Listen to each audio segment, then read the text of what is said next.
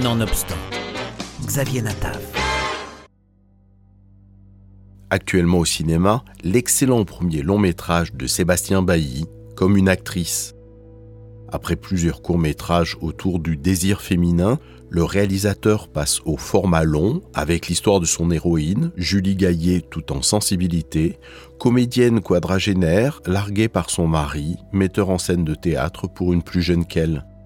Elle ingurgite alors une étrange potion chinoise et se métamorphose en cette nouvelle amante et tente de reprendre le contrôle de sa vie de femme en empruntant l'enveloppe charnelle de sa rivale. Une fois, deux fois, avant de devenir accro à ce jeu dangereux dont elle ne va cesser de repousser les limites. Sébastien Bailly. J'avais très envie de regarder Julie et peut-être différemment euh, d'autres cinéastes ces dernières années. Euh, voilà, il y a un défi et ça c'est assez excitant pour un réalisateur.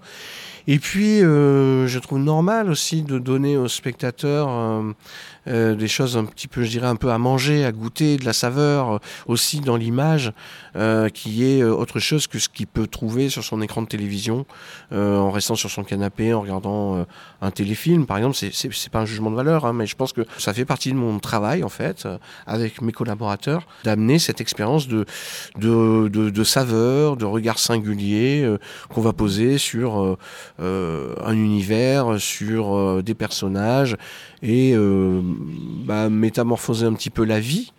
Euh, et, ouais, je pense qu'il faut qu'il y ait du plaisir aussi. Enfin, l'œil, l'œil prend du plaisir quand même en général à voir des belles choses et pas que des jolies choses en fait. Le joli, c'est bien pour Instagram. Euh, le beau, c'est un peu plus complexe, un peu plus sombre aussi. Mais je pense qu'on peut y prendre du plaisir. C'est-à-dire qu'il n'y a pas que du plaisir dans la comédie, par exemple, contrairement à ce que peut-être mmh. certains décideurs pensent, en fait. Mmh. Comme je disais tout à l'heure, on prend du plaisir à pleurer au cinéma, en fait. Donc il faut retrouver aussi ce plaisir-là. À cet endroit-là, on peut le faire sans prendre de risques, sans s'abîmer. La riche idée du film est de ne pas envisager le fantastique comme créateur d'effroi, mais vecteur d'un beau drame intimiste autour d'une femme qui veut se déposséder de son corps parce qu'elle n'est plus aimée et même plus regardée.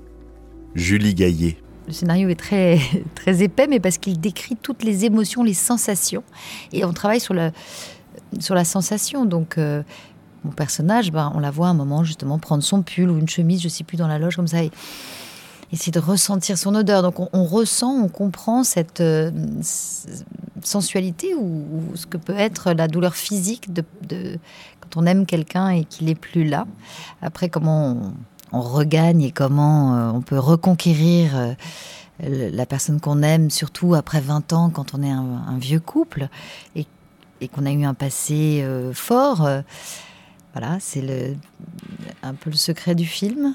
Antoine m'a quitté. Je peux pas me laisser submerger. Madame Punk va vous donner ce qu'il faut pour vous relaxer et reprendre confiance en vous. Trois gouttes, pas plus, pas moi.